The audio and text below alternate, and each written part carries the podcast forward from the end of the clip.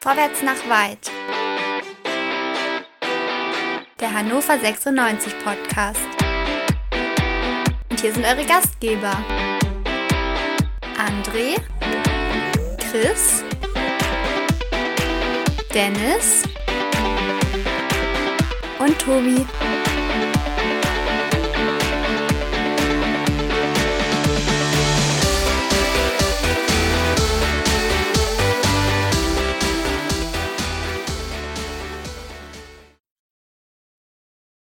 HörerInnen, herzlich willkommen, schönen guten Abend und willkommen zu Vorwärts nach Weit, dem 96-Podcast bei meinsportpodcast.de. Wir sind mitten in der englischen Woche. Das erste Spiel ist gespielt.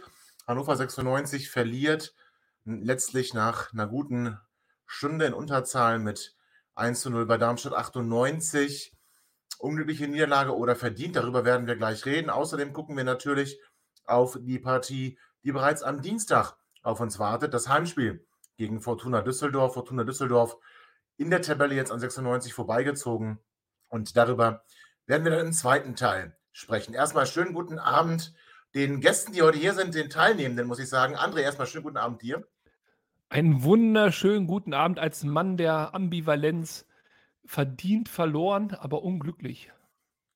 Verdient verloren, aber unglücklich. Das äh, erklärst du gleich nochmal genauer. Schönen guten Abend auch Alexander Kiene, unser VMW-Trainer. Alex, schönen guten Abend. Ja, guten Abend in die Runde und ein Hallo an alle 96-Fans.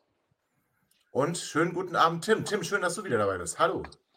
Hallo ähm, an alle Zuhörenden und äh, natürlich die illustre Runde. Ich freue mich und ähm, bin gespannt, was wir in dieser nächsten ähm, guten Stunde alles so ähm, besprechen können. Das bin ich auch. Äh, blicken wir einmal kurz zurück auf das Spiel bei Darmstadt 98. Es war ein Topspiel. Alex hatte es uns vor dem Spiel erklärt. Ist es dann auch das Topspiel gewesen, André? Wie fandst du das Spiel jetzt so, ich sag mal, bis zur roten Karte? War das so ein, merkte man, oh, das elektrisierende Stimmung, zwei Mannschaften an der Spitze der Tabelle? Ich gucke ja tatsächlich sehr wenig äh, Spiele, die nicht mit 96 zu tun haben und insbesondere nicht in der zweiten Liga. Ähm, dennoch fand ich, der bisherigen Saison, es war die beste Leistung von Hannover 96.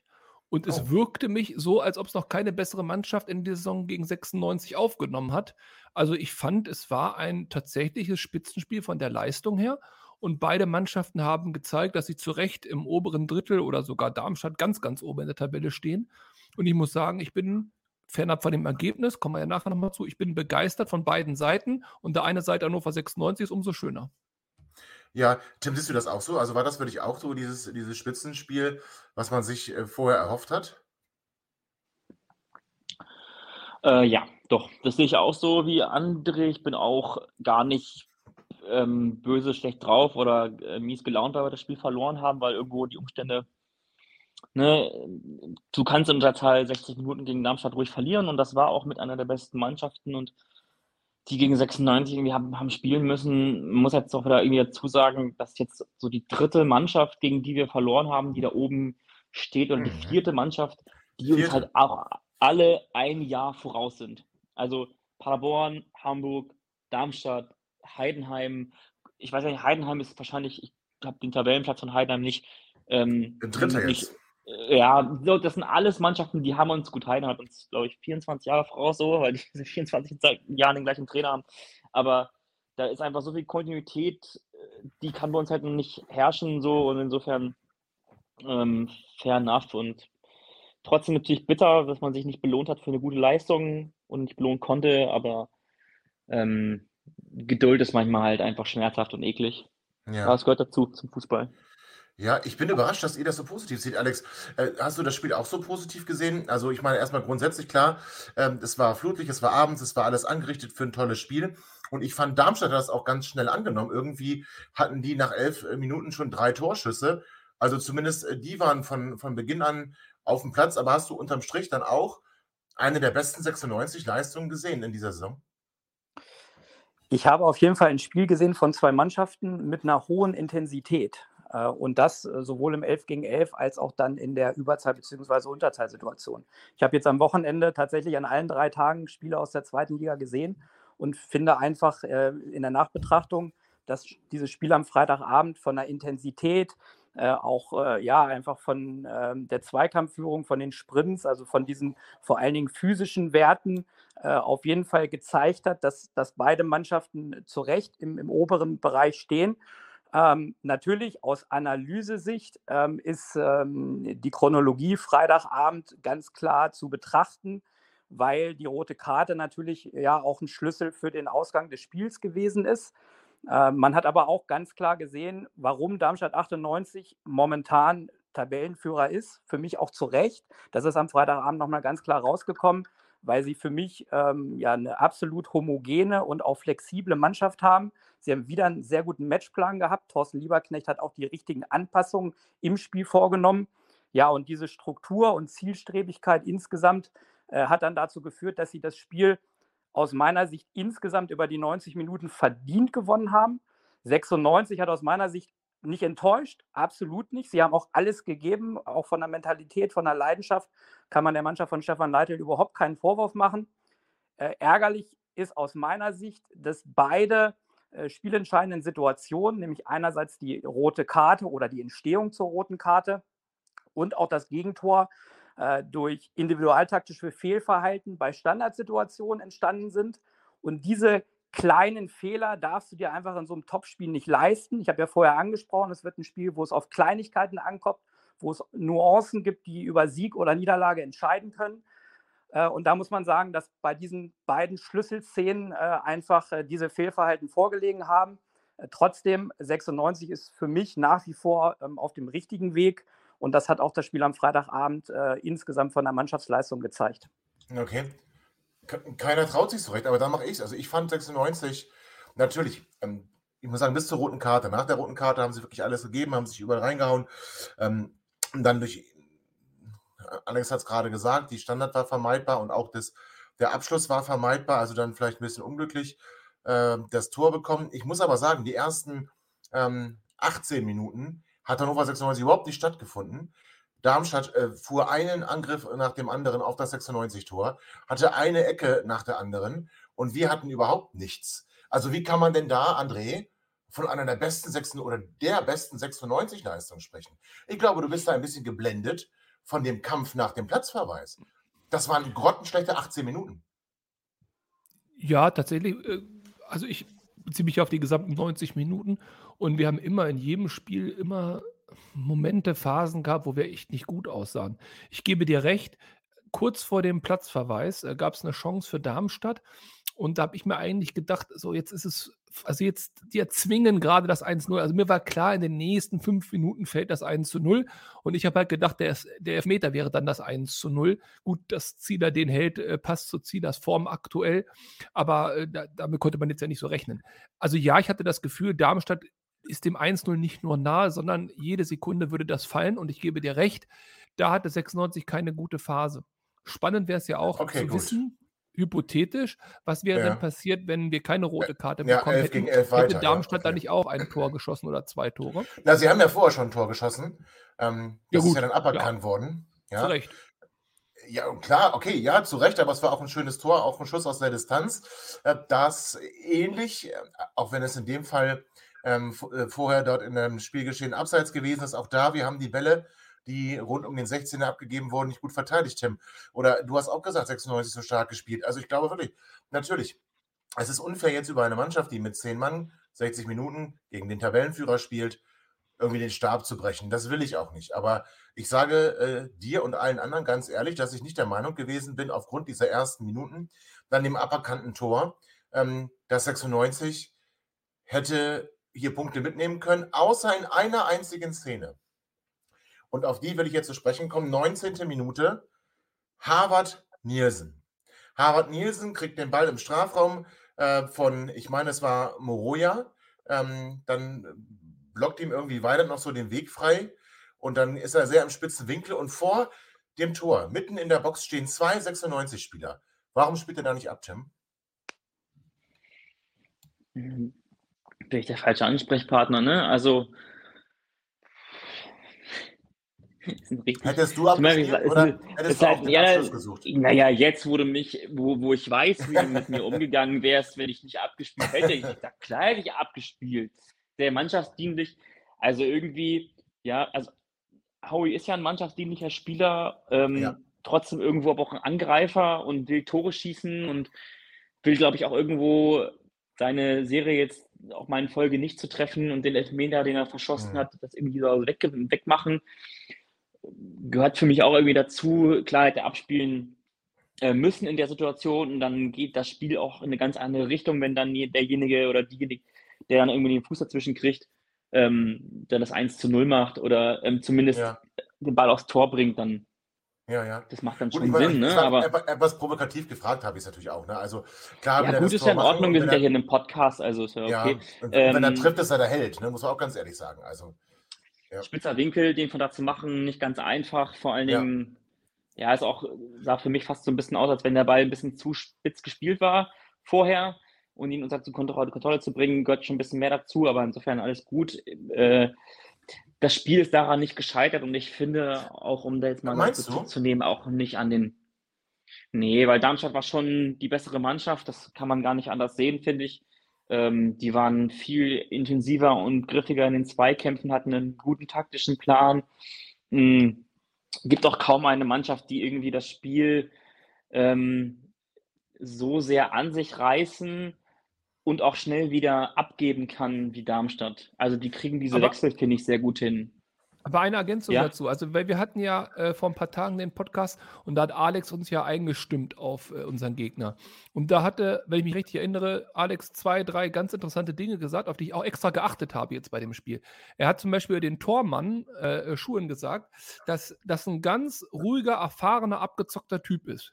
Und ich glaube, das hat man in der Szene mit Howie ganz gut gesehen. Ähm, den muss man in Anführungszeichen nicht halten, den sollte man halten. Aber ich sag mal so, in der zweiten Liga habe ich den auch schon mal reingehen sehen. Der war nicht drinne, der Ball war pariert. Jetzt können wir drüber streiten, hätte er abspielen müssen, ja, nein. Aber er hat seine Mannschaft damit vor dem Rückstand bewahrt. Und genau das ist, glaube ich, das, was Alex ja auch meinte. Und dann hatte Alex gesagt, dass wir die beiden äh, Stürmer oder Angreifer, Manu und Tietz, ganz genau auf dem Zettel haben müssen. Und äh, ja, also du hast völlig recht, die waren die bessere Mannschaft, also Darmstadt. Aber was ich sagen muss, was mir wirklich gefallen hat, und zwar über die gesamte Spielzeit, nicht auch mit den ersten 18 Minuten und alles, was danach kam. Tietz und Manu haben keinen Stich gesehen. Also, das war beeindruckend, wie wir die aus dem Spiel genommen haben. Und dass Okay. beide Tore, das eine aberkannte und das eine, was zählt, durch Distanzschüsse passieren, die natürlich auch Sagt mal auch reingehen vieles. können, auch ja, am okay. Freitag. Genau, sagt Das war ja auch- aus. Also von daher. Das war ja, ähm, ich würde da gerne an, ansetzen, sorry, wenn ich dich so unterbrochen habe, ähm, weil das, das Gleiche habe ich über das Spiel gegen den HSV auch schon gedacht. Da haben sie den Glatzel auch kalt gestellt. Und jetzt haben sie gegen Darmstadt auch den Tietz und Manu kalt gestellt oder kaum zu Aktionen kommen lassen. Also insofern, da war es auch eine Einzelaktion ähm, von Königsdörfer, die dazu geführt hat natürlich irgendwo auch den Fehler von Leopold, dann eben nicht das Foul zu ziehen. Und in dem Fall waren wir nicht wachsam genug, aber sicherlich auch irgendwo dem der Unterzahl geschuldet. Ähm, das ist dann irgendwie, das sind Einzelaktionen, die aktuell dafür sorgen, dass eine Mannschaft wie Darmstadt gegen uns gewinnen muss. Und dass der HSV gegen uns gewinnen muss, dass dazu sorgen Einzelaktionen von individuellen ähm, Spielern. Und das macht mich eigentlich dann auch irgendwo wieder, ja, besser gelaunt so, ne? Oder, oder positiver, weil es eben jetzt nicht dann ein kollektives Versagen ist. Ja gut, das wäre auch wirklich viel zu hart gesagt. Alex, du bist der Trainer. Ähm, vielleicht kannst du uns so ein bisschen mit in, in, die, in, die, in die Trainerperspektive nehmen. Also deine Mannschaft kriegt einen Elfmeter, eine rote Karte und ähm, der Torhüter hält. Äh, Was geht dann so äh, auch in dem Trainer vor? Also er hat ja nicht, er hat ja nicht gewechselt. Ne? Man könnte als ersten Impuls sagen, okay, pass auf, nimm einen Stürmer rein ähm, und versuchen, Defensivspieler zu bringen. Äh, meines Erachtens hat er dann immer wieder auf Viererkette umgestellt, was ja auch Sinn macht. Wir hatten noch zwei Innenverteidiger auf dem Platz. Also äh, für was für Optionen stehst du dann, wenn du dann so eine rote Karte kriegst und dann der Elfmeter aber nicht reingeht, also du noch voll im Spiel bist? Ja, erst nochmal vielleicht zu der ähm, Elfmetersituation. Ähm, mich hat da halt natürlich äh, geärgert, äh, dass ähm, der Mann, in dem Fall Müller, Besuschkow im Rücken weggegangen ist. Also es war ja bei der, bei der Ecke eine einstellige Variante. Der Ball wurde von Kempe auf den ersten Pfosten gespielt, äh, Titz verlängert. So, und dann geht äh, ähm, ja, Müller, in dem Fall Besuschkow, im Rücken weg. Und dann kommt der Schuss, äh, der dann abgewehrt wird mit der Hand So. Und das sind halt Dinge, die ich vorhin auch kurz angesprochen habe. Das, das sind natürlich so, so entscheidende Situationen. Das darf nicht passieren, gerade bei einer Standardsituation, dass mir ein Mann im Rücken weggeht. Ähm, dann zu der Situation, jetzt bist du in Unterzahl. Ähm, die Umstellung auf Viererkette war für mich völlig logisch. Ähm, da, Neumann war weg, aber ähm, ja, die, die Viererkette hat dann trotzdem hinten gestanden. Dann ist ja immer die Frage, ähm, der normale Reflex bei Trainern ist ja häufig, dass man dann mit neun Spielern in ein 4-4-1 geht. Ähm, Stefan Leitl hat das nicht gemacht, sondern er ist erstmal bei diesen zwei Spitzen geblieben. Das heißt, ähm, ja, im Prinzip war es dann ein 4-3-2, Viererkette, drei Mittelfeldspieler, zwei Spitzen. Ähm, und erst in der zweiten Halbzeit wurde das angepasst. Also ähm, Stefan Leitl ist dann in dem Moment mutig geblieben. Ähm, ich fand auch in der Phase äh, nach der roten Karte, dass auch Darmstadt natürlich erstmal gucken musste, wie gehen wir mit der Situation um, mit der Überzahl, welche Räume finden wir jetzt. Ähm, und äh, Thorsten Lieberknecht hat ja dann erst nach der Pause umgestellt von der Systematik, auch gut angepasst aus meiner Sicht. Ähm, also das sind so die Dinge, die auf jeden Fall auffällig waren. Also nochmal, ähm, Umstellung auf Viererkette richtig und dann halt die Frage, bleibst du offensiv und mutig oder gehst du eher in die tiefe Kompaktheit mit dem 4-4-1? Stefan Leidl hat sich für die eher mutigere Va Variante zumindest erstmal bis zur Halbzeit entschieden. Ja, du hast das. Warte, wir sind in der Zeit. Eine, eine Frage an den André. Trainer habe ich.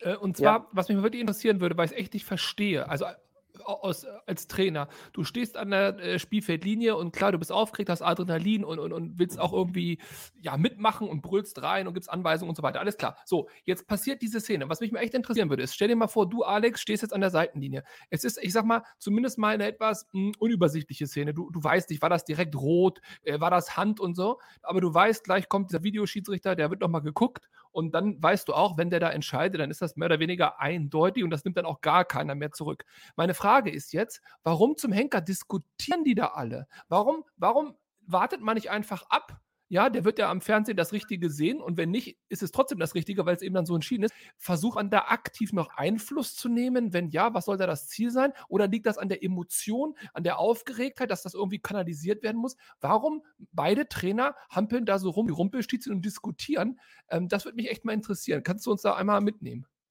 Das ist einfach pure Emotionalität. Man weiß eigentlich, dass man gar keine Chance hat. Äh, man hat keinen Einfluss auf diese Entscheidung. Ähm, aber es ist pure Emotionalität, dass man natürlich auch äh, irgendwo noch mit dem vierten Offiziellen spricht, dass auch von beiden Bänken dann noch versucht wird, irgendwie Einfluss zu nehmen auf äh, das Schiedsrichtergespann.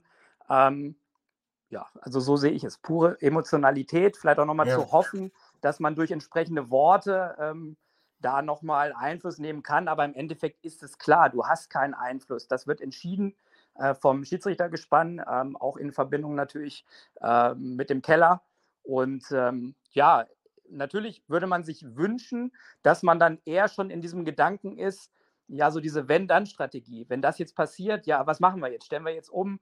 Ähm, dass man sich da mit dem Trainerteam äh, austauscht, dass man möglicherweise auch noch äh, ja, mit der Tribüne Kontakt hat, weil im Regelfall hat man ja oben auf der Tribüne noch einen äh, Analysten auch sitzen äh, oder einen Co-Trainer sitzen, äh, mit dem man dann auch noch mal kurz im Austausch ist, dass man sich überlegt, so, was passiert jetzt, wenn dieser Fall eintritt, wie in diesem Fall rote Karte?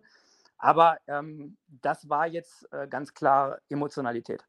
Okay, jetzt zum Abschluss ähm, nochmal des, äh, des Teils zum Spiel gegen Darmstadt. Äh, Alex, du hast es schon gesagt, die, das Gegentor, individualtaktische Fehler. Hol uns doch mal kurz ab. Was ist da genau passiert?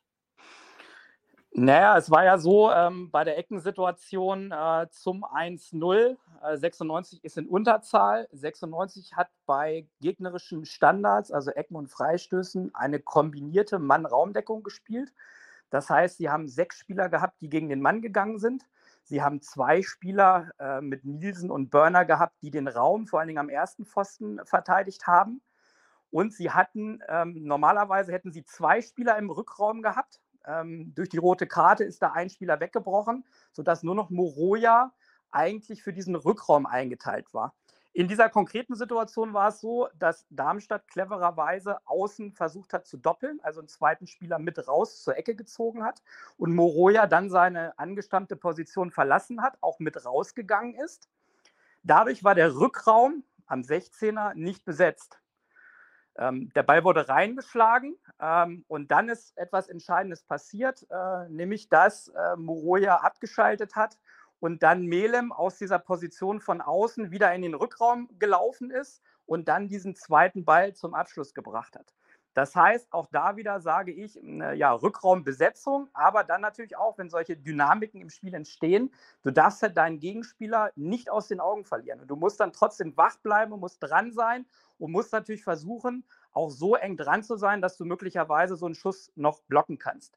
Dass der den so trifft, ja, das war super aus Darmstädter Sicht und natürlich dann auch, äh, ja, einfach das Tor auch nicht mehr zu verteidigen. Aber nochmal, mir geht es einfach eher darum äh, zu sagen, man nimmt eine Einteilung vor, ähm, man äh, appelliert natürlich auch immer wieder an die Spieler. Äh, du musst dran sein, du musst Raum und Gegner natürlich auch im Blick haben und du darfst keinen im Rücken weglassen oder, oder laufen lassen, ähm, weil sonst können halt solche Situationen entstehen und das ist halt ärgerlich, weil in der Nachbetrachtung das Tor und auch die rote Karte sind durch Standardsituationen äh, entstanden und haben am Ende dieses Spiel entschieden. Aber da kann 96 vielleicht auch daraus lernen. Es bleibt aber dabei, dass wir gegen Top-Teams keine Punkte holen, sondern reihenweise verlieren. Nächste Chance dann am Dienstag. Dienstagabend gegen Fortuna Düsseldorf zu Hause im letzten Stadion. Und da auf diese Partie wollen wir jetzt blicken. Und äh, das tun wir nach einer kurzen Pause. Schatz, ich bin neu verliebt. Was? Da drüben. Das ist er. Aber das ist ein Auto. Ja, eben. Mit ihm habe ich alles richtig gemacht. Wunschauto einfach kaufen, verkaufen oder leasen. Bei Autoscout24. Alles richtig gemacht. Liebe HörerInnen, herzlich willkommen zurück zu Vorwärts nach Weit, dem 96 Podcast bei meinsportpodcast.de. Wir haben Zuwachs bekommen. Jetzt im zweiten Teil auch mit dabei Chris. Schönen guten Abend, Chris. Ja, schöne Grüße in die Runde. Entschuldigung fürs zu spät kommen, aber ich durfte ja schon ein paar Minuten angespannt euch zulauschen. Ja, macht eine Kiste beim nächsten Treffen, ist ja klar. Entschuldigt wird sowas nicht. So, also kommen wir direkt zum nächsten Spiel. Fortuna Düsseldorf im Gegensatz zu 96 siegreich 1 zu 0 gewonnen im Heimspiel gegen den FC St. Pauli. Alex, ähm, es sind trotzdem irgendwie zwei Tabellennachbarn. Ähm, ich weiß, dass du Düsseldorf sehr hoch einschätzt. Das haben wir hier alle auch getan. Also, äh, wie ist so für dich die Ausgangssituation vor dem Duell am Dienstag? Du hast es angesprochen. Äh, für mich ist es ein Verfolgerduell. Tabellensechster gegen Tabellenfünfter. Ähm, die Frage ist dann natürlich auch für Dienstag und auch äh, für das Spiel am Wochenende noch, wer kann oben dran bleiben? Ähm, wer kann auch äh, ja, den, den Abstand zu den Spitzenplätzen ja, entweder gleich lassen oder sogar nochmal verkürzen? Und wer fällt vielleicht eher ins Mittelfeld zurück? Die Frage ist natürlich auch jetzt nach dem Wochenende, wir haben beide Mannschaften äh, das Spiel verkraftet. Äh, ist personell noch irgendwas passiert? Wer steht zur Verfügung? Ähm, ähm, ja, gibt es da Dinge, die verändert werden müssen? Bei 96 ergibt sich automatisch natürlich auch eine Veränderung, dadurch, dass Neumann rot gesperrt ist. Von daher wird auch die Fragestellung sein, ja, spielt Stefan Leitl mit einer Dreier- oder Viererkette im Defensivbereich? Ähm, es ist auch für mich natürlich bei 96 die Fragestellung, ja, schafft man es jetzt gegen eine Mannschaft äh, aus den Top 5 äh, zu gewinnen? Bisher hat man ja gegen alle äh, vier Teams von oben verloren. Düsseldorf steht jetzt einen Platz äh, vor 96, also man kann mit dem Sieg wieder auch an Düsseldorf vorbeiziehen. Äh, und Düsseldorf auf der an anderen Seite, ja, möchte natürlich jetzt nach dem Heimsieg gegen äh, St. Pauli nachlegen, möchte oben dran bleiben. Fakt ist auch, sie haben ähm, zu Hause mehr Punkte geholt als auswärts. Äh, sind also ganz klar, äh, haben Heimstärke entwickelt, auch schon in der letzten Saison unter Daniel Thune. Sie haben auch zuletzt drei Siege plus noch einen Pokalsieg eingefahren. Also sie kommen, denke ich, auch mit Selbstvertrauen und mit dem Selbstverständnis nach Hannover. Und sie sind sicherlich ähm, von ihrer Erfahrung und Qualität in der Mannschaft auf jeden Fall auch ein Anwärter für die oberen Plätze. Äh, und von daher, ja, wird es ein spannendes Spiel, auch ein schwieriges Spiel für 96. Ja. Ähm, aber 96 hat auf jeden Fall die Qualität und das haben sie auch zu Hause schon gezeigt, dass sie Düsseldorf besiegen können. Ja, Chris, du hast vor dem Spiel gegen Darmstadt gesagt, du möchtest auf keinen Fall, dass Thorsten Lieberknecht Punkte gegen uns holt. Ich habe da sehr mitgefühlt. Leider hat er das getan. Muss jetzt also 1895 Düsseldorf bluten. Das will ich schwer hoffen, weil wir äh, gegen äh, Favoriten oder gegen starke Mannschaften bisher sehr schlecht ausgesehen haben. Ähm, die ersten beiden Tabellenplätze ziehen gerade ein bisschen weg, aber alles dahinter ist äh, ja eng verknüpft und äh, wir haben in der Vergangenheit, in den letzten Wochen einige Chancen liegen lassen und äh, ich erwarte jetzt, dass wir diese Serie brechen und gegen Düsseldorf dann auch was Zählbares herauskommt. Ja, vielleicht springst du auf meinen 95 an, André. Oder ist das einfach, ist Düsseldorf zu egal? Also, du meinst jetzt als, als Gegner im Sinne von Rivalität oder im Sinne von Spiel und drei Punkten? Also, Düsseldorf Nee. ist mir emotional ziemlich egal. Okay. Hm. Ähm, ob wir jetzt gegen Düsseldorf spielen oder ob das jetzt dann 1000 wäre oder Karlsruhe, ist jetzt für mich erstmal eine Mischpoke. Ich habe jetzt keine besonderen Beziehungen zu Düsseldorf. Einzig, dass halt einige 96 Legenden, möchte ich schon fast sagen, da nochmal einen zweiten Frühling genossen haben. Aber ansonsten, also ich habe nichts gegen Düsseldorf, ich bin da emotionslos. Sehr wohl aber stimme ich Chris zu. Das ist ein weiteres richtungsweisendes Spiel. Und da wir jetzt in Darmstadt Punkte nicht geholt haben, müssen wir sie in Düsseldorf holen, wenn wir weiter oben dran bleiben wollen. Und ich wiederhole mich, weil das alle immer so freut. Dieses Jahr kann man auch als noch nicht endgültig entwickeltes Hannover 96, das hatte Tim vorhin gesagt, auch mit eben noch nicht hundertprozentigen Abläufen, die funktionieren, kann man aber aufsteigen. Und ich glaube, so Mhm. leicht wie in diesem Jahr mit den Gegnern wird es in der Zukunft nicht unbedingt nochmal werden. Deswegen Okay. ein Sieg gegen Düsseldorf und dann guckt auf die Tabelle und dann mit einer guten Rückrunde. Also, aber es muss eben jetzt auch mal ein Sieg her gegen einen, der über uns steht. Wollte gerade sagen, das sagen wir jetzt auch irgendwie schon seit Wochen und sagen wir vor jedem Spiel gegen diese Mannschaften. Tim, würdest du mir zustimmen, wenn man sagt, wenn du Düsseldorf jetzt auch nicht schlägst, dann ist, musste auch mal die Diskussion um den Aufstieg vorbei sein. Und dann ist es eben dieses Jahr, wo wir uns erstmal festigen, um dann im nächsten Jahr anzugreifen. Muss dann nicht die Diskussion endlich mal vorbei sein? Nö. Erfahrungsgemäß ähm, ist, flammt die Diskussion meistens auch von dir dann wieder eröffnet, dann recht schnell wieder auf, wenn so ein paar wieder? Spiele Wie? wieder, wenn so ein paar Spiele wieder gewonnen werden, aber das ist auch normal, ist halt eben Fußball emotional und so. Ähm, viele wollen äh, aufsteigen, ich kann das auch gut nachvollziehen. Ich muss nicht unbedingt hoch, ich will auch nicht aufsteigen dieses Jahr. Dafür fehlt mir irgendwie noch so ein bisschen an gefestigter Struktur in der Mannschaft, im Spiel nach vorne und so. Aber ähm, ich glaube, wenn du jetzt gegen Düsseldorf verlierst, ja gut, dann bist du ja erstmal abgeschlagen, kommt so ein bisschen darauf an, was die Konkurrenz um uns herum so macht, vor allen Dingen knapp hinter uns, was so passiert. Und dann, ähm, ja, also die Diskussion stellt sich mir irgendwie eigentlich gar nicht. Ich glaube, das, was andere sagt, Mhm. stimmt schon. So leicht wie dieses Jahr kannst du ähm, eher seltener aufsteigen. Mal gucken, ähm, wer dann nächstes Jahr von oben wieder runterkommt. Kann ja sein, dass es da auch eine Mannschaft ist, die letztes Jahr auch schon mal dabei war. Ähm, Grüße nach Schalke an der Stelle. Und ich bin mir unsicher. Also ich glaube, wir brauchen dieses Jahr als wirkliches, ernst gemeintes Übergangsjahr. Damit hat das 96 ja die letzten Jahre auch nicht immer so wirklich ernst genommen, tatsächlich auch ein richtiges Übergangsjahr mal durchzuziehen. Ich bin eigentlich viel gespannter, ob 96 das aushalten kann, wenn sie dieses Jahr ähm, nicht zu den Top 5 gehören. Mit, Mhm. Also aufgrund der Erwartungshaltung, Stefan Deitel, Markus Mann und so, ob das Umfeld das aushalten kann und ob das, ob 96 halt bereit ist für wirklich nochmal eine Kraftanstrengung nächsten Sommer für Veränderungen im Kader und ob da die richtigen Schlüsse draus gezogen werden. Ich schätze mal, wenn wir halt einen richtigen, einen richtigen Goalgetter ähm, oder ja, so einen richtigen Scorer vorne hätten, so wie Marvin Duksch oder wie Glatzel oder wie Tietz oder so, dann stehst du wahrscheinlich anders da, ist aber auch eher Mutmaßung. Ähm, ja, ist ganz schwierig. Also angenommen, 96 macht im Winter nochmal was, holt nochmal einen richtig krassen Stürmer, den man so vielleicht sonst gar nicht auf dem Zettel, auf dem Zettel hätte und spielt dann halt in der Rückrunde halt überragend, dann kann es trotzdem immer noch aufsteigen, aber es ist dann immer Ja, irgendwie die. Frage, ne, wie weit hängt das mit einem Spiel zusammen? Also es ist irgendwie nicht Fisch, nicht Fleisch, wenn du jetzt verlierst. Okay, ich weiß, es geht um. Düsseldorf. Ich weiß, es geht Ja, um Düsseldorf in diesem Segment, aber ich habe eine ernsthafte Frage. bleiben.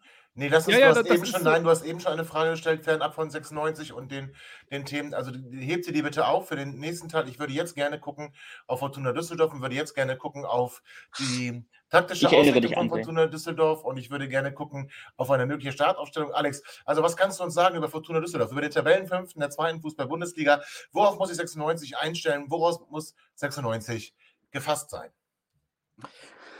Ja, ich habe mir die letzten Spiele von Düsseldorf angeguckt, auch natürlich nochmal die Eindrücke vom äh, gestrigen Heimspiel gegen St. Pauli mit aufgenommen. Für mich ist Fortuna Düsseldorf eine erfahrene Mannschaft, auch eine geschlossene Mannschaft, die gut organisiert ist, vor allem gegen den Ball, die äh, auch ganz klar im bisherigen Saisonverlauf eine Konterstärke entwickelt hat. Sie haben ein Drittel ihrer Tore über Konter erzielt, äh, auch eine gute Dynamik in die Tiefe.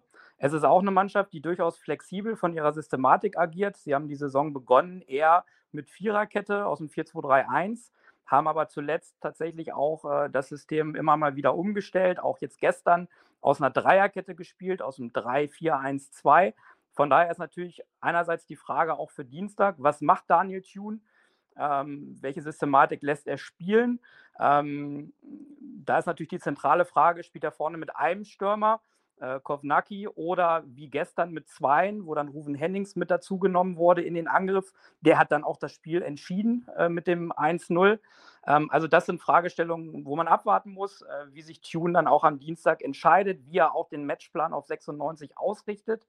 Fakt ist, sie versuchen ähm, insbesondere auch das Mittelfeld immer wieder zu verdichten, in der Mittelzone auch sehr aggressiv äh, zu spielen. Das heißt, ich gehe schon davon aus, dass sie 96 auch ein bisschen locken werden und in ihrer Systematik dann ähm, die Räume im Zentrum zumachen wollen, da auf Fehler lauern, ähm, auch Balleroberungen natürlich generieren wollen, um dann in die Tiefe umzuschalten. Also ich habe Düsseldorf im bisherigen Saisonverlauf und auch gestern nicht unbedingt als Ballbesitzmannschaft empfunden, sondern es geht eher darum, ähm, ja, gute dynamische Umschaltprozesse zu entwickeln.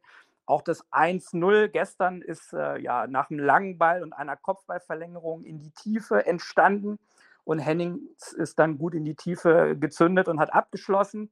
Also sie sind dann schon im Spiel nach vorne sehr zielstrebig, versuchen auch insbesondere schnell Linien zu überbrücken. Ähm, aber man hat auch gestern wieder gesehen, St. Pauli hatte einige Möglichkeiten, äh, auch äh, ja, zum Ausgleich zu kommen, auch das Spiel vielleicht nochmal in eine andere Richtung zu bringen. Also ich sehe schon auch Räume, die 96 bespielen kann, nämlich einerseits ballferne Achterräume, auch äh, Verlagerungsräume, also wenn du gegen die gute Querverschiebung von Düsseldorf äh, schnell äh, auch die Seite verlagerst und da dann eine Dynamik entwickeln kannst. Und, das konnte man auch sehen, sollten sie mit Dreierkette spielen, dann waren insbesondere in den Schnittstellen zwischen den Innenverteidigern und Außenverteidigern, also den Schienenspielern, immer wieder Lücken da, wo du rein starten kannst und wo du einfach auch in den Rücken der Kette kommen kannst. Das sind Dinge, die ich auf jeden Fall erwarte. Ähm, vom Positionsspiel, äh, so war es zumindest gestern, äh, versuchen sie schon aus der Dreierkette auch mit den Sechsern erstmal flach aufzubauen kommen dann aber relativ schnell auch vertikal in die Tiefe auf, auf die eine oder die beiden Spitzen. Sie sind auch in Drucksituationen vom Torwart oder von den Innenverteidigern relativ schnell zum langen Ball übergegangen, um dann auch über erste und zweite Bälle in die Tiefe zu kommen.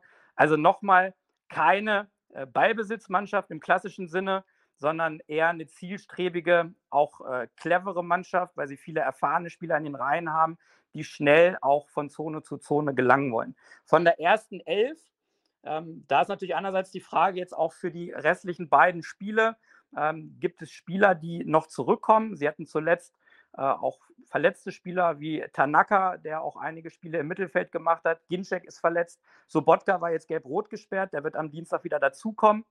Ähm, ich erwarte äh, grundsätzlich im Tor natürlich äh, Kastenmeier, den kennen wir auch über Jahre aus der zweiten Liga, auch bei Fortuna Düsseldorf, der ähm, ja insgesamt auch gestern eine gute Reaktion auf der Linie hatte, ähm, auch versucht hat, von hinten das Spiel zu eröffnen, aber auch viel mit langen Bällen agiert hat. Sie haben dann davor äh, eine Dreierkette gehabt mit, mit Christoph Klara im Zentrum, äh, den ich aus Österreich noch kenne. Der ist bei Rapid Wien ausgebildet worden. Äh, so ein klassischer äh, Innenverteidiger, aber noch mit 22 Jahren ein junger Abwehrchef.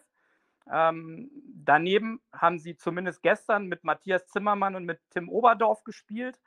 Äh, Zimmermann ist eigentlich gelernter Rechtsverteidiger, von daher ist auch die Frage, spielen Sie mit Viererkette, schiebt er nach rechts raus, bleiben Sie in dieser Dreierkette, dann nimmt er die Position äh, des halbrechten Innenverteidigers ein. Ähm, ja, und Oberdorf hatte aus meiner Sicht äh, gestern die Problematik, dass er als linker Innenverteidiger ein Rechtsfuß ist und deshalb auch immer wieder als Pressingopfer gezielt angelaufen wurde.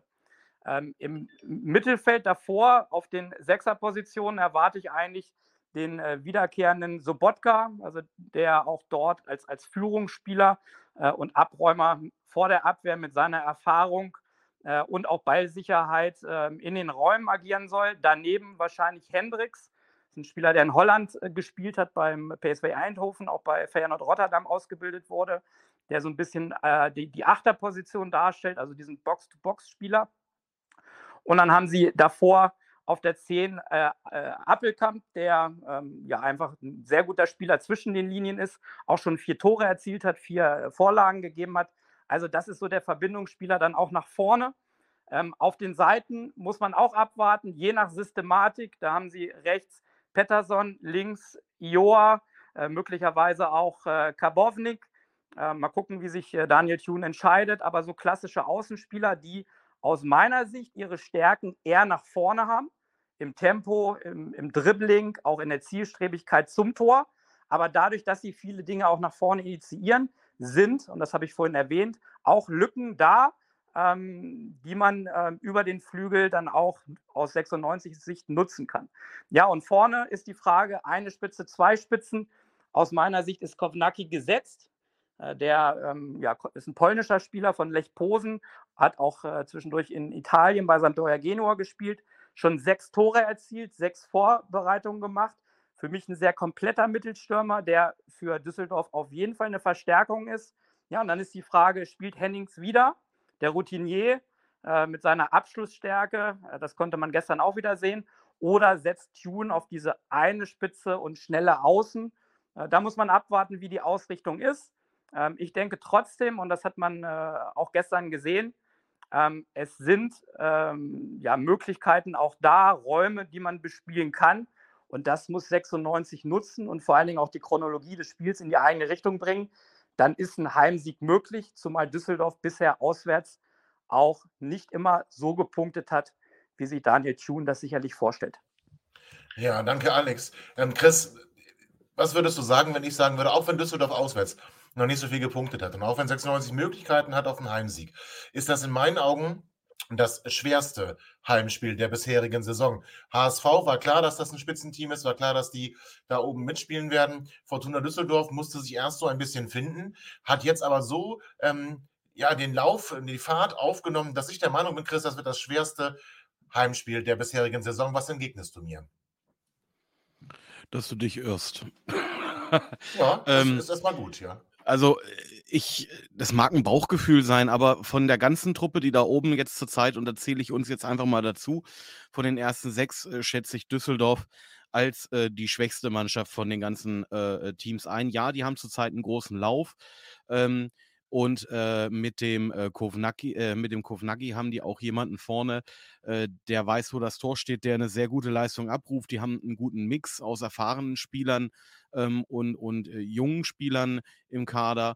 Äh, so Durchschnittsalter würde ich sagen, so roundabout Mitte 20. Ähm, da ist auch eine Menge Zweitliga-Erfahrung dabei. Dennoch ähm, sehe ich Düsseldorf jetzt nicht zwingend als Favoriten am Wochenende gegen uns. Ja, am Dienstag, aber das sei geschenkt. Ähm, Tim, du wolltest André an die Frage erinnern und jetzt will ich doch gar nicht bis zum dritten Teil warten. Ähm, ich bin so gespannt. Tim, erinnere doch André mal an die Frage. Ja, also wenn ich das noch machen muss. Ähm, André, du hast eine Frage stellen wollen, weil ich nicht genau weiß. Ähm, ich habe sehr viel geredet, ob es überhaupt mit mir zu tun hatte, sondern oder Natürlich! Ähm, eher eine allgemeine Frage war. Naja, gut, dann nee, nee, nee, nee, jetzt äh, wirst du ja mal, äh, verstehst du, aufs Glatteis geführt, aufs, aufs, Leder gebunden und über rechts gezogen oder wie das heißt. Also pass auf, mir geht's darum. Du hast das äh, gesagt und ich habe das in unserem Podcast schon von einigen anderen auch Gästen schon mehrfach gehört. Warum machen wir so ein bescheidenes Storytelling in Hannover? Also warum erzählen wir uns etwas von wegen, wir wollen eine Mannschaft aufbauen, der Aufstieg käme zu früh, dass wir dann vielleicht im nächsten Jahr sein. Das ist doch Mist, das ist doch der Unkenruf des Verlierers. Also so kann man doch nur als, als Verlierermannschaft denken. Das Ziel muss es doch sein, als Sportler und eben auch als Sportverein immer den größtmöglichen Erfolg zu machen. Klar, man auch sich mal Gedanken machen, kurzfristig, mittelfristig, wie bauen wir uns weiter auf. Aber wenn wir dieses Jahr aufsteigen könnten, wäre das doch allemal dem vorzuziehen, dass wir es versuchen in der nächsten Saison mit der Wahrscheinlichkeit, dass es auch dort nicht klappt. Es ist ja nicht gegeben, dass wir nächste Saison aufsteigen. Und dann hattest du ein ganz gutes Argument. Du hast gesagt, wir sind noch nicht so weit. Die anderen sind ein Jahr vor uns. Nehmen wir mal Hamburg raus, weil ich da teile ich deine Meinung komplett. Aber Darmstadt, Heidenheim, Paderborn, Düsseldorf. Und wenn wir nochmal hinter uns gucken, die Mannschaften, die einen Punkt hinter uns sind, Kaiserslautern und Holstein Kiel, die sind doch alle nicht weiter als wir. Möglicherweise haben sie am Ende mehr Punkte als wir. Das kann sein. Aber ich verstehe nicht, warum wir nicht das Storytelling machen, ein Heldenepos und versuchen, in dieser Saison aufzusteigen mit einer ansatzweise jungen, äh, motivierenden, äh, intensiven, kämpfenden Mannschaft. Und wenn es am Ende nicht reicht, ist okay, dann können wir sagen, hat eh keiner mit gerechnet. Aber wenn es klappt, dann spielen wir nächstes Jahr erste Liga. Und da muss man erstmal absteigen. Wir haben in den letzten Jahren gesehen, dass Mannschaften mit einer sehr schwachen Qualität im Vergleich zu den etablierten es geschafft haben, in der Liga zu bleiben. Also dieses, das ist wirklich meine Frage, warum machen wir uns an der Stelle so viel kleiner? Und jetzt direkt Bogen gespannt dann zu Düsseldorf. Düsseldorf hat in den letzten fünf Auswärtsspielen zwei Spiele verloren, nämlich gegen Hamburg und gegen Darmstadt. Und die haben drei Spiele gewonnen gegen, glaube ich, Regensburg, Karlsruhe und Holstein Kiel. Das ist doch ein super Gradmesser, das, was Tobi gesagt hat, vielleicht das schwerste Spiel. Scheiß drauf, ob schwer oder nicht. Wenn die gegen uns auch verlieren, dann sind wir in einem Atemzug mal zu nennen, dann eben Hamburg und Darmstadt. Und wir alle wissen, worum die gerade mitspielen. Wenn wir verlieren, okay, gut, dann sind wir wahrscheinlich in einem Atemzug mit Regensburg, Karlsruhe oder Holstein Kiel zu nennen. Dann wird es wahrscheinlich nicht reichen. Aber ich sehe das total optimistisch und ich finde, so müsste man da auch rangehen und man müsste auch ein bisschen nicht negativen Druck, aber positiven Druck, Ekstase vermitteln, um zu sagen, wir könnten das diese Saison schaffen. Leute, geht in Start, Leute, fährt an, liebe Mannschaft, gebt alles und am Ende rollt der Ball glücklich in der 90. Minute über die Linie, wir führen 1-0, gewinnen das Ding und auf einmal sind wir dann von mir aus äh, Dritter, weil Heidenheim verliert. Weiß ich nicht. Aber das, da will ich hin und nicht uns kleiner machen. Ich will aufsteigen, Punkt. Ähm, ich habe die Frage nicht verstanden. Also, Warum glaubst du, dass es nächste Saison besser wäre, aufzusteigen als diese Saison? Ja, also auf der einen Seite, ich stimme dir ja zu, ich möchte auch aufsteigen. Also ist ja vielleicht auch so ein bisschen ambivalent. Deswegen äh, verstehe ich auch dein, dein, ein, dein, dein Einhaken und so. Also ich will auch aufsteigen, das ist gar keine Frage. Ich habe einfach nur große Bedenken vor der vor der großen Lücke, die zwischen diesem Kader besteht und dem, was in der ersten Liga, seitdem wir abgestiegen sind, halt auch an Entwicklungen so passiert ist. Also da ist halt ein so enormer Qualitätssprung und man sieht ja, wie viele Mannschaften sich schwer tun am Ende. Ähm, ich glaube, dass Werder Bremen, das war irgendwie eine Freak-Mannschaft. Die hatten halt Spieler wie Füllkrug und Duxch, die sind halt jetzt auch immer noch in der ersten Liga, gehören die nicht ohne Grund zu den Scorerstärksten ähm, Spielern, also insbesondere jetzt Füllkrug logischerweise, er ist ja in aller Munde, steht kurz davor, in die Nationalmannschaft berufen zu werden. Ich, mir, mir fehlt einfach dieses, diese letzten 10, 15, 20 Prozent, die mich davon überzeugen, dass wir dann nicht mit einem so unfassbaren Aufwand, ähm, den wir dann betreiben müssten in dem nächsten Umbruch in der ersten Liga, dass der uns dann nicht auf die Füße fällt, weil ich erinnere mich auch daran an die Mannschaft, die wir hatten, als wir zuletzt aufgestiegen sind. Da haben wir gar nicht so viel gemacht am Ende am Kader. Also klar, wir haben dann ähm, Spieler dazu geholt, wie ich meine, ähm, sind wir nicht direkt danach auch mit Pirmin Schwegler ähm, in die Saison gestartet. Ich bin mir nicht hundertprozentig sicher. Also wir haben dann ja schon so punktuell die Mannschaft Ilas, Ilas Bebu, Ilas Bebu haben wir uns auch geholt. Genau, ne? Ilas, also wir haben dann ja punktuell einfach geguckt und ähm, wie können wir in der ersten Liga dann ähm, Spiele auch erfolgreicher gestalten oder wo sind unsere Stärken. Und ich sehe einfach den Unterschied zur ersten Liga noch als zu groß an, als dass dann halt dieser Rebound kommt und wir dann halt übelst ähm, übelste Probleme bekommen. Aber ich glaube, Tim, Tim, ich würde ich würd dazwischen grätschen wollen. Nein, glaubst du denn, stopp, glaubst du denn nicht, dass, der, dass wir doch Chris, deutliche Gefahr laufen? Nein, warte, Chris, nur ein Satz.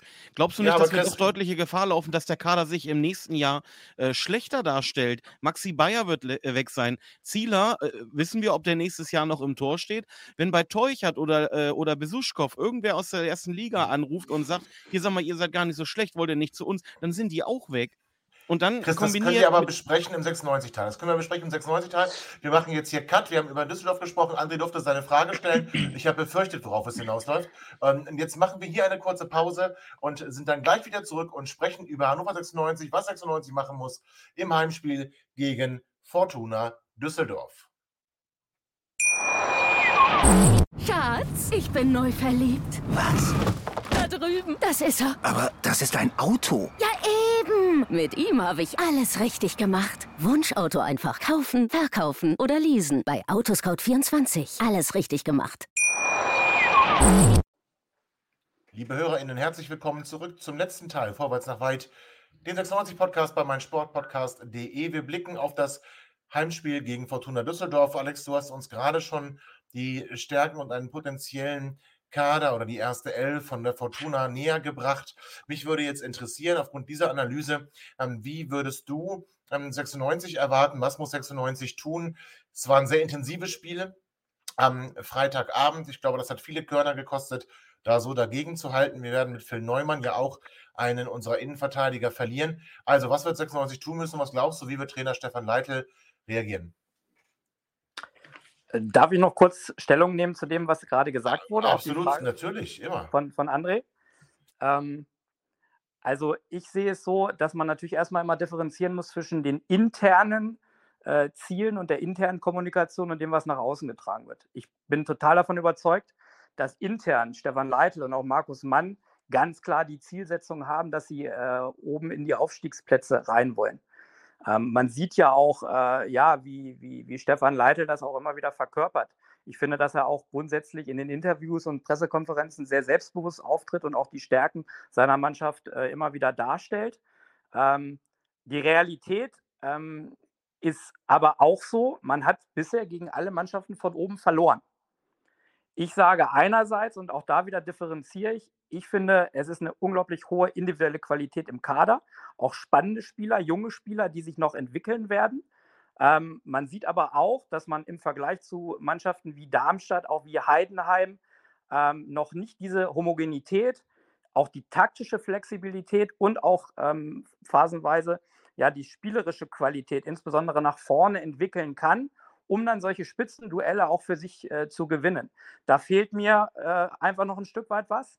Auch gerade im spielerischen Bereich nach vorne, da sind noch zu viele Ballverluste da, da sind auch noch zu viele Spielphasen, wo man eben nicht die Lösungen findet, um dann auch äh, enge äh, Partien äh, wie jetzt am äh, Freitag oder auch zuletzt dann äh, gegen die Spitzenteams zu gewinnen. Da fehlt ein Stück weit auch Kreativität und Effizienz im letzten Drittel. Ähm, und ich bleibe auch dabei, am Ende bin ich immer der Meinung und der Überzeugung, ähm, du brauchst vorne einfach ja, den Torgaranten, den Unterschiedsspieler, das wurde auch vorhin schon angemerkt, der dir einfach mit 15 bis 20 Toren den Aufstieg garantiert. Den hat 96 nicht. Das ist momentan ein Stück weit auf mehrere Schultern verteilt. Mit, mit Nielsen, äh, der sechs Tore gemacht hat, mit Teuchert fünf, Bayer drei und so weiter. Ähm, aber nochmal. Vergisst der, mir Hendrik Weidand jetzt in der Aufzählung? Ja, Hendrik Weidand ja. hat eins gemacht. Also ja, also, aber nochmal, ähm, ich glaube, dass beispielsweise ein Glatzel am Ende auf diese Quote wieder kommt. Äh, und man hat es beim HSV gesehen, es sind etliche Spiele dabei, die auch nicht überragend waren, aber wo er dann einfach auch den Unterschied macht. Und in, in, der, in den vergangenen Jahren, äh, die Mannschaften, die aufgestiegen sind, hatten immer wieder den oder die Garanten. Und das fehlt bei 96. So, und das ist erstmal die ja. Ausgangssituation, äh, so wie ich sie sehe. Ähm, jetzt auf das Spiel bezogen äh, gegen Ja, aber warte, Alex, warte, Alex, jetzt, jetzt, jetzt kann man eigentlich fast wieder Chris wieder mit reinholen, weil ja. jetzt hast du ja, du hast darauf Stellung bezogen. Chris hat gesagt, ja, aber was ist denn jetzt? Ähm, was machen wir denn, wenn im nächsten Jahr Maxi Bayer weg ist? Was machen wir denn, wenn ähm, bei Besuschkow nochmal eine Leistungsexplosion kommt und der dann vielleicht äh, von einem Erstligisten geholt wird, vielleicht von einem Aufsteiger mitgenommen wird? Was machen wir, wenn Louis Schau plötzlich äh, durchstartet? Was machen wir ähm, bei all diesen Situationen? Also, Alex, glaubst du wirklich, dass ähm, es dann klug wäre, ja, ich sag mal, nicht einfach alles zu versuchen? Also wir müssen doch eigentlich, und da bin ich tatsächlich bei allen anderen auch, die zweite Liga ist in meinen Augen sehr ausgeglichen. Und ähm, es gibt nicht diese eine Übermannschaft, was auch zeigt, dass da oben immer wieder Verschiebungen stattfinden, sondern es gibt so ein, es gibt so einen Blumenstrauß aus sechs, sieben Mannschaften, zu dem wir gehören. Wir sind davon nicht die beste Mannschaft, aber wir sind auch nicht die schlechteste Mannschaft. Also aus meiner Sicht müsste es tatsächlich so laufen, dass du jetzt alles, alles investierst und vielleicht sogar, du hast eine lange Winterpause, du hast dann auch irgendwann ein offenes Transferfenster. Ähm, ist denn Simon Torradl glücklich bei Schalke? Natürlich musst du alles probieren. Und deswegen ist es so eminent wichtig, dass du jetzt gegen Düsseldorf gewinnst, dass du auch nochmal in Kiel äh, möglichst gewinnst oder auf jeden Fall punktest, dass du einfach oben dran bleibst. Dass äh, diese, diese Abstände nach oben eng bleiben und dass du dann im neuen Jahr angreifen kannst. Und natürlich erhoffe und erwarte ich mir, äh, dass die Mannschaft sich im Saisonverlauf entwickelt. Gerade auch im, im, im fußballerischen Bereich noch, auch was, äh, sagen wir mal, die Qualität und Effizienz nach vorne betrifft. Auch insgesamt äh, die Homogenität und, und taktische Flexibilität, die ich angesprochen habe, die eine Mannschaft wie Darmstadt äh, super auf den Platz gebracht hat, wo ich auch äh, Trainer Lieberknecht ganz klar für loben muss, was der da entwickelt hat. Das sind Dinge, die musst du jetzt äh, auch fürs neue Jahr äh, entwickeln, dass die Mannschaft besser wird, dass die Mannschaft effizienter wird und dass du dann in diesen Kampf oben mit eingreifen kannst. Nochmal, individuelle Qualität aus, aus meiner Sicht äh, vorhanden. Und am Ende des Tages muss dann natürlich der Verein äh, entscheiden, können wir im Winter nochmal nachlegen. Wird Geld in die Hand genommen, um vielleicht nochmal äh, vorne einen Spieler mit Qualität dazu zu holen? Ja. Ähm, ähm, oder punktuell auch nochmal äh, Verstärkungen ranzuziehen. Ich gebe dir recht, eine Möglichkeit ist in diesem Jahr da, weil, das habe ich in den letzten äh, Podcast-Folgen ja auch schon häufig erwähnt, es für mich dieses Jahr ja, nicht so, diese ja. Übermannschaft gibt, äh, wie es vielleicht Schalke oder Bremen im letzten Jahr waren. Ähm, und natürlich alles probieren. Aber nochmal, die Realität momentan ist, es fehlt noch etwas für die ersten drei Plätze. Da hast du recht, das stimmt. Und jetzt äh, sag uns dann, was ähm, darf gegen Düsseldorf nicht fehlen und worauf muss 96 achten? Wie würdest du 96 einstellen? Wie gesagt, das Spiel in Darmstadt hat meines Erachtens viele Körner gekostet. Al Alkoholverbot habe ich gelesen. Die Spieler hatten jetzt übers Wochenende Alkoholverbot. Ähm, und äh, was, was, was wartet uns, erwartet uns noch und wie muss 96 agieren? Ja, aus meiner Sicht musst du ähm, gerade in diesem Spiel gegen diesen Gegner, der auch auf Fehler lauert, der auf Umschaltspiel gehen wird, du musst eine gute Mischung äh, und eine gute Balance haben aus defensiver Stabilität und trotzdem ja, dominanten und zielstrebigen Fußball nach vorne. Ähm, das, das ist ganz wichtig. Die, die Grundfragestellung ist natürlich jetzt durch die Sperre von Neumann was macht Stefan Leite? Ähm, bleibt er äh, ja, bei seinem Dreier- respektive Fünferkettensystem oder, so wie er jetzt auch umgestellt hat äh, durch das Fehlen von Neumann, äh, im, im, in, ab der 30. Minute, ja, geht er in ein System mit, mit Viererkette. Ähm, das sind Dinge, die wir vielleicht auch gleich noch diskutieren können. Grundsätzlich gegen äh, Düsseldorf ähm, finde ich einfach, dass du äh, gerade auch zu Hause es wieder auch schaffen musst, den Gegner zu Fehlern zu zwingen. Auch wieder mit einer guten Mischung, mal im, im Angriffspressing, mal auch eher im Mittelfeldpressing, um den Gegner auch so ein bisschen anzulocken mal, weil ich glaube schon, das hat auch äh, der bisherige Saisonverlauf gezeigt, Düsseldorf hat Probleme, wenn ähm, die Räume eng sind, da Lösungen zu finden. Und wenn du das schaffst, also aus einer Kompaktheit äh, zu agieren, trotzdem aber auch nach vorne zu verteidigen, auch viele Balleroberungen schon in der gegnerischen Hälfte zu generieren, dann kriegst du Räume, die du in die Tiefe nutzen kannst. Ähm, aufpassen musst du vor allen Dingen ähm, ja, auf eine gute Tiefensicherung, weil Düsseldorf auch viel dann mit langen Bällen spielen wird. Da musst du immer wieder gut im Dreieck sichern. Du brauchst auch eine gute Restverteidigung, ähm, um einfach auch Kontersituationen zu unterbinden, weil das sind Dinge, die den Gegner auszeichnen. Also da diese Stabilität in der Defensive zu haben und trotzdem aber auch das eigene Spiel nach vorne zu entwickeln.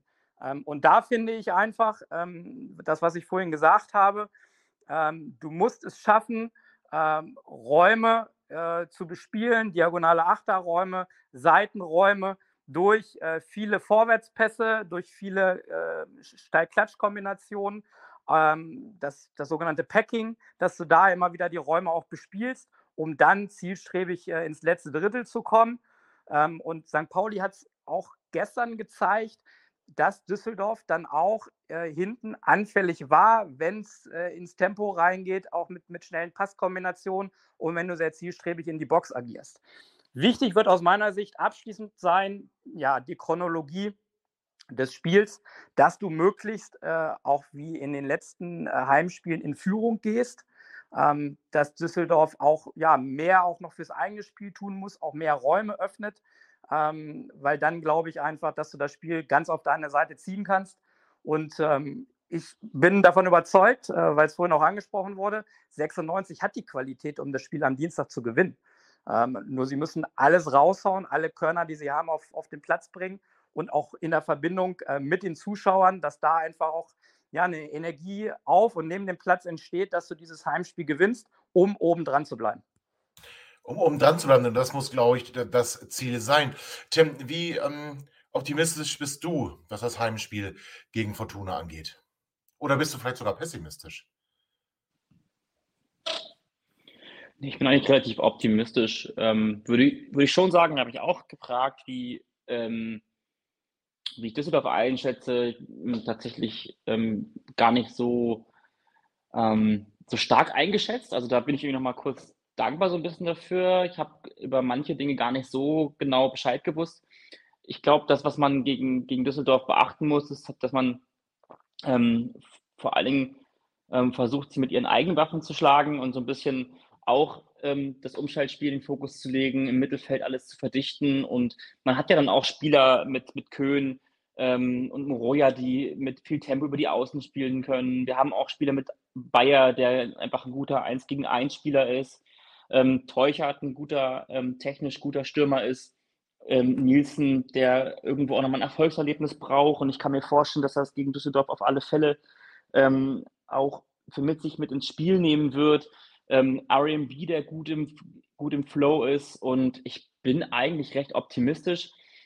Ich glaube sogar, dass uns Hendrik Weider vielleicht sogar gar nicht so sehr schaden wird, wenn der von Anfang an spielt, einfach weil du so Innenverteidiger vielleicht auch so ein bisschen daran aufreiben kannst. Und gerade wenn du so ein Spiel hast, wo, ja, wo, wo du so ein bisschen aufs Ganze gehen musst, weil du eben alles rausholst, wie Alex es sagt, also alle Körner, die du hast, auf den Platz bringst, dann tut vielleicht so ein Spieler, der halt irgendwie auch so verrückte Bewegungen dabei hat oder auch so Aktionen dabei hat, wo ein Gegenspieler nicht so genau weiß, was jetzt dann passiert als nächstes.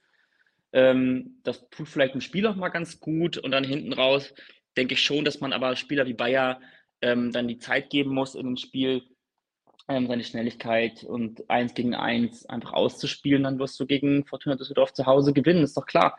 Ähm, die Mannschaft ist selber angepisst. Die letzten beiden Ergebnisse haben nicht gepasst. Ähm, man möchte so ein bisschen zeigen, dass man wieder in die Spur zurückführen äh, kann. Und vor allen Dingen weiß man ja auch, man hat dann nur noch zwei Spiele Zeit, um mit geschwellter Brust dann in den wohlverdienten Urlaub zu gehen. Also ja. ich vertraue darauf, dass die Mannschaft am, am Dienstag ähm, Fortuna Düsseldorf schlagen wird. André, vertraust du auch darauf?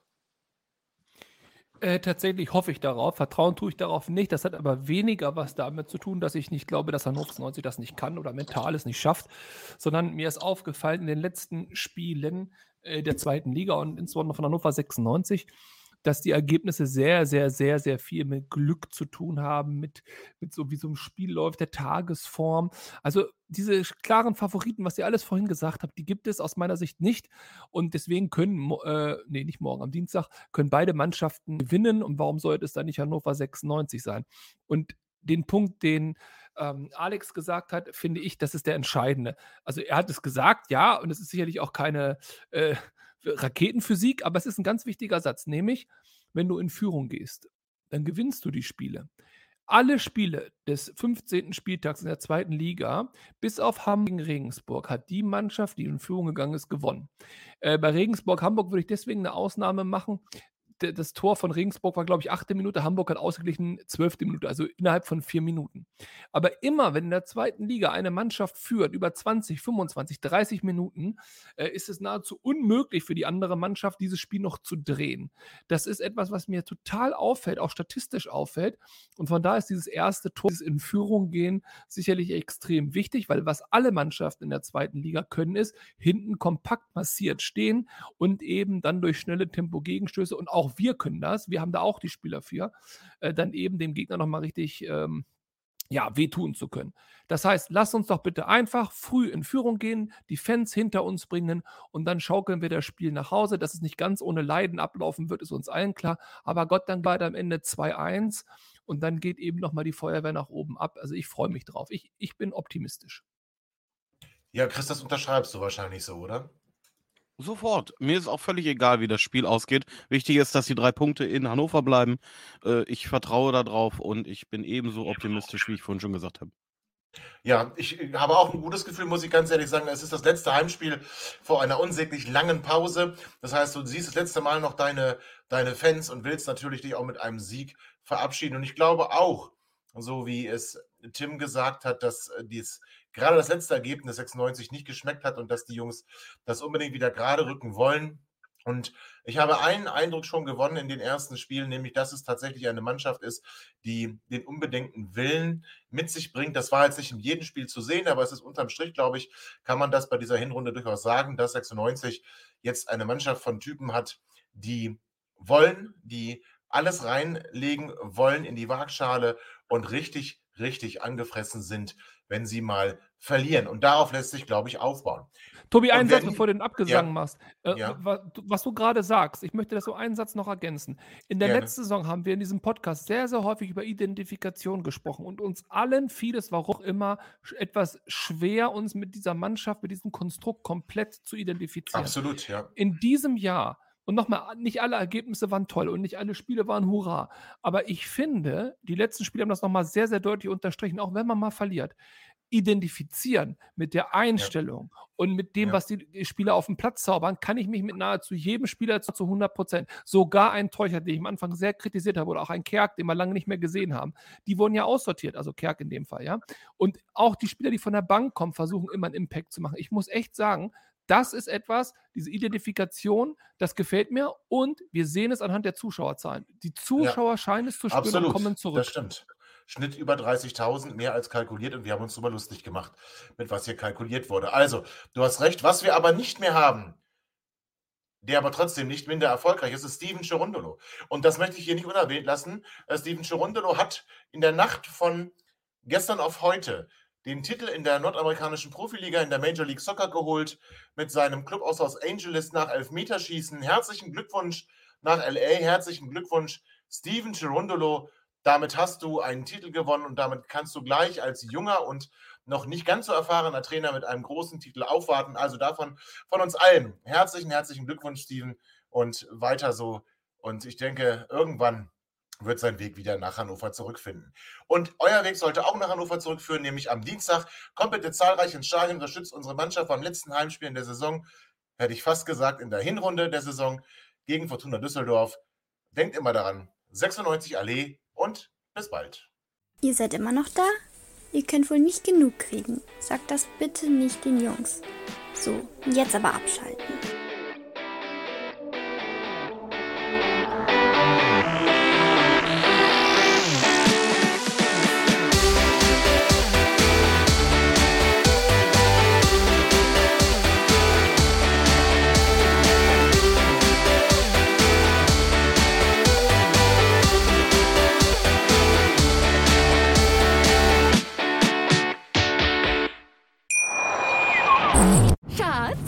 Neu verliebt. Was? Da drüben. Das ist er. Aber das ist ein Auto. Ja, eben. Mit ihm habe ich alles richtig gemacht. Wunschauto einfach kaufen, verkaufen oder leasen. Bei Autoscout24. Alles richtig gemacht. Schatz, ich bin neu verliebt. Was? Da drüben. Das ist er. Aber das ist ein Auto. Ja, eben. Mit ihm habe ich alles richtig gemacht. Wunschauto einfach kaufen, verkaufen oder leasen. Bei Autoscout24. Alles richtig gemacht.